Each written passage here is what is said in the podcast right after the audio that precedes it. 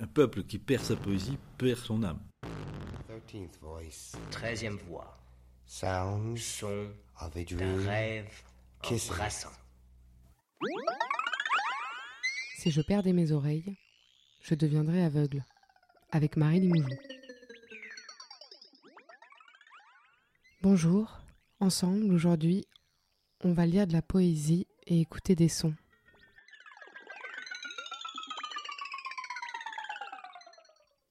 Aujourd'hui, je vais vous parler du poète euh, français Philippe Jacotet.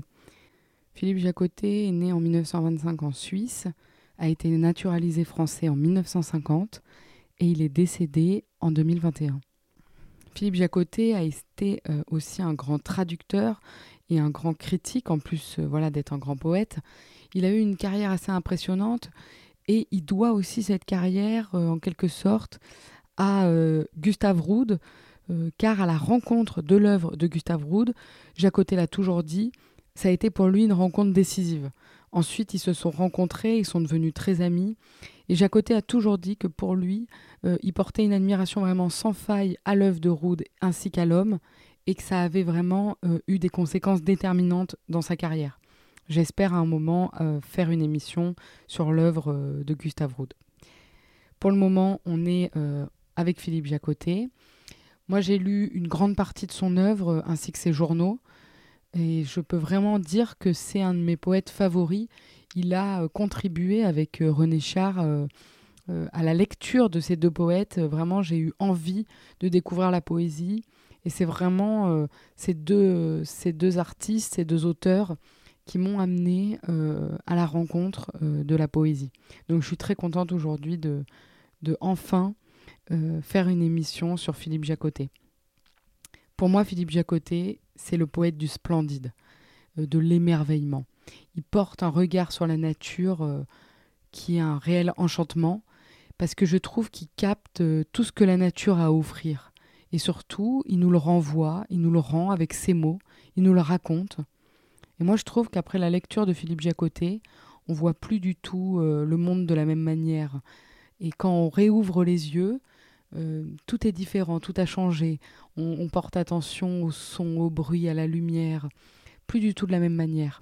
Et je trouve même que quand les yeux se réouvrent après sa lecture, moi j'ai l'impression que mes yeux euh, sourient. C'est- étrange de dire ça, mais voilà. Et Philippe Jacotet, il a abordé énormément de thèmes euh, dans son travail, mais il y en a un qui revient quand même très régulièrement, qui est la lumière. Et donc aujourd'hui, je vais vous proposer euh, de découvrir des extraits de deux recueils de Philippe Jacotet. Le premier se nomme À la lumière d'hiver et le deuxième euh, Pensée sous les nuages. Poésie Gallimard les a rassemblés dans, un ouvrage. où On peut retrouver donc ces deux recueils. Dans ces deux recueils, Jacotet parle énormément d'un paysage de montagne. Moi, ça me touche beaucoup. Et il parle de la lumière aussi comme euh, quelque chose qui aide l'homme à faire pousser les choses. Le, le soleil nourrit la terre, euh, va aider les graines à germer, bien sûr avec l'aide de l'eau. Mais la lumière, elle n'est pas juste là pour, euh, pour nous éclairer, elle est aussi source de vie. Et ça, c'est très important aussi dans, dans, dans l'œuvre de Jacotet et encore plus dans ces deux recueils-là. Euh, J'ai passé ces dernières années pas mal de temps dans le ciel à observer les nuages pour un, projet sonore. Et vraiment, Philippe Jacotet a été ma première source d'inspiration. Je l'avais toujours euh, sur moi, parce qu'il a beaucoup parlé du ciel, beaucoup parlé des nuages, et justement de cette lumière qui traverse euh, le ciel, les nuages. Et donc voilà, je suis très contente aujourd'hui de vous lire des extraits de ces deux recueils. À la lumière d'hiver. Fleurs, oiseaux, fruits. C'est vrai, je les ai conviés, je les ai vus, montrés. J'ai dit, c'est la fragilité même qui est la force. Facile à dire, et trop facile de jongler avec le poids des choses une fois changées en mots. On bâtissait le char des lits avec des graines, légères, des souffles, des lueurs. On prétendait se vêtir d'air comme les oiseaux et les saints. Frêle cygne, maison de brume ou d'étincelles, jeunesse. Puis les portes se ferment en grinçant l'une après l'autre. Et néanmoins, je dis encore, non plus porté par la course du sang, non plus ailé, hors de tout enchantement, trahi par tous les magiciens et tous les dieux, depuis longtemps fui par les nymphes, même au bord des rivières transparentes, et même à l'aube, mais en me forçant à parler, plus têtu que l'enfant quand il grave avec peine son nom sur la table d'école. J'insiste, quoique je ne sache plus les mots, quoique ne soit pas ainsi la juste voie, qui est droite comme la course de l'amour, vers la cible, la rose le soir enflammée, alors que moi, j'ai une canne obscure, qui, plus qu'elle ne trace aucun chemin, ravage la dernière herbe sur ses bords semés, peut-être un jour, par la lumière, pour un plus hardi marcheur.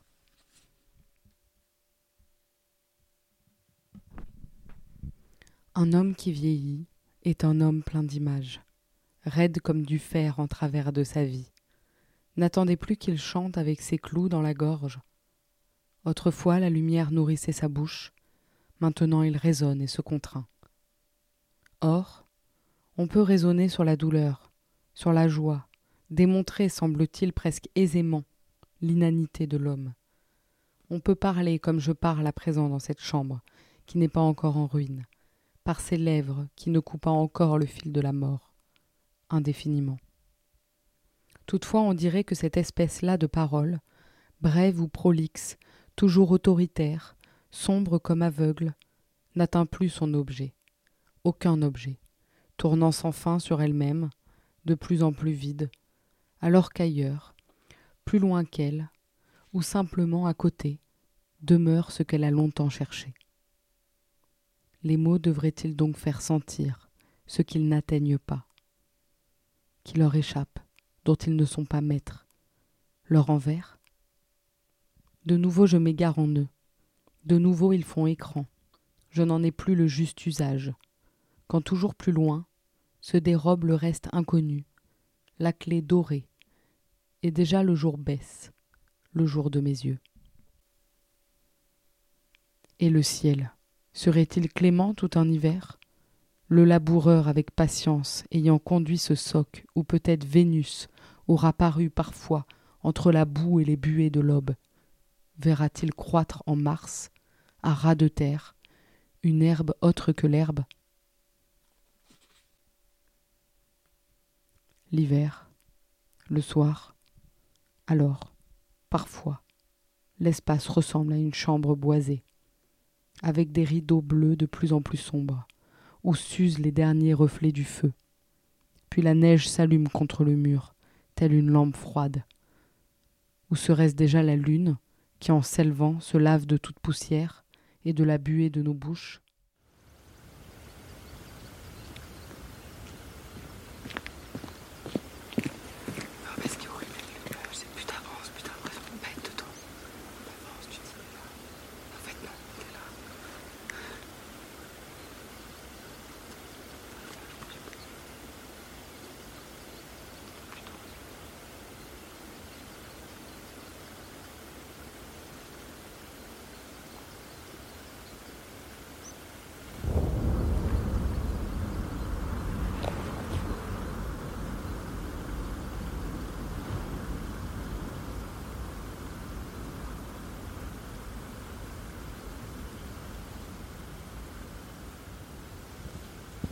Il y a eu une avalanche là Ouais, il y a eu un truc, ouais.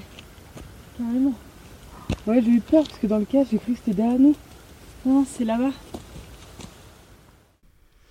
Ce que vous venez d'entendre euh, à l'instant, c'est un court extrait euh, de ma création sonore En amont, bruit le silence, que j'ai réalisé l'an dernier, où je suis partie justement en haute montagne à la recherche euh, du son des nuages à ce moment-là euh, du documentaire, de la création, on est vraiment à l'intérieur du nuage, donc les sons euh, un peu noise, ou on pourrait presque avoir même l'impression que c'est une rivière qui coule. Euh, ce bruit un peu blanc tout au long de, l'extrait, c'est le nuage, c'est la matière nuage qui produit ce son-là. Et donc à ce moment-là de l'enregistrement, on, a une avalanche euh, qui se déclenche, une toute petite avalanche en face de nous. Et voilà, je trouvais que ça fonctionnait bien avec, euh, avec l'œuvre de Jacoté, vu que depuis tout à l'heure, on est, on est dans la montagne, on est dans les nuages. Et je vais lire euh, donc pour terminer l'émission des extraits du deuxième recueil que je vous propose aujourd'hui de Philippe Jacotet qui est donc Pensé sous les nuages. Il est vrai qu'on aura peu vu le soleil tous ces jours. Espérer sous tant de nuages est moins facile. Le socle des montagnes fume de trop de brouillard. Maintenant nous montons dans ces chemins de montagne, parmi des prés pareils à des litières, d'où le bétail des nuages viendrait de se relever sous le bâton du vent. On dirait que de grandes formes marchent dans le ciel. La lumière se fortifie, l'espace croît, les montagnes ressemblent de moins en moins à des murs, elles rayonnent, elles croissent elles aussi. Les grands portiers circulent au-dessus de nous, et le mot que la buse trace lentement, très haut, si l'air l'efface, n'est-ce pas celui que nous pensions ne plus pouvoir entendre? Qu'avons-nous franchi là? Une vision pareille à un labour bleu? Garderons-nous l'empreinte à l'épaule plus d'un instant de cette main? Cette montagne a son double dans mon cœur. Je m'adosse à son ombre, je recueille dans mes mains son silence, afin qu'il gagne en moi et hors de moi, qu'il s'étende, qu'il apaise et purifie. Me voici vêtue d'elle comme d'un manteau. Mais plus puissante, dirait-on, que les montagnes, et toute l'âme blanche sortie de leur forge, la frêle clé du sourire. Cette lumière qui bâtit des temples, ces colonnes bleues sur leurs socles de pierre, au pied desquels nous avons marché plein de joie. Sur la table rugueuse, ayant déposé quelques simples, en figure d'étoiles poussiéreuses, ayant trempé nos mains dans l'auge des bêtes, comme en un sarcophage d'eau étincelante. Cette lumière, souveraine sur les rocs, portant au centre du fronton le disque en flamme qui aveugle nos yeux.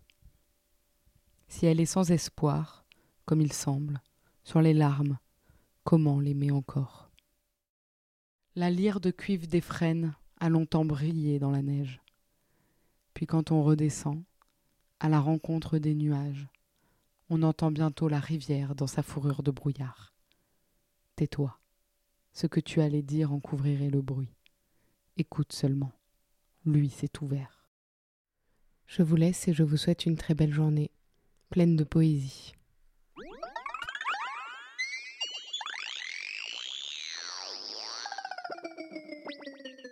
Il suffit d'aller n'importe où, vous dites un poème aux gens et vous remercie.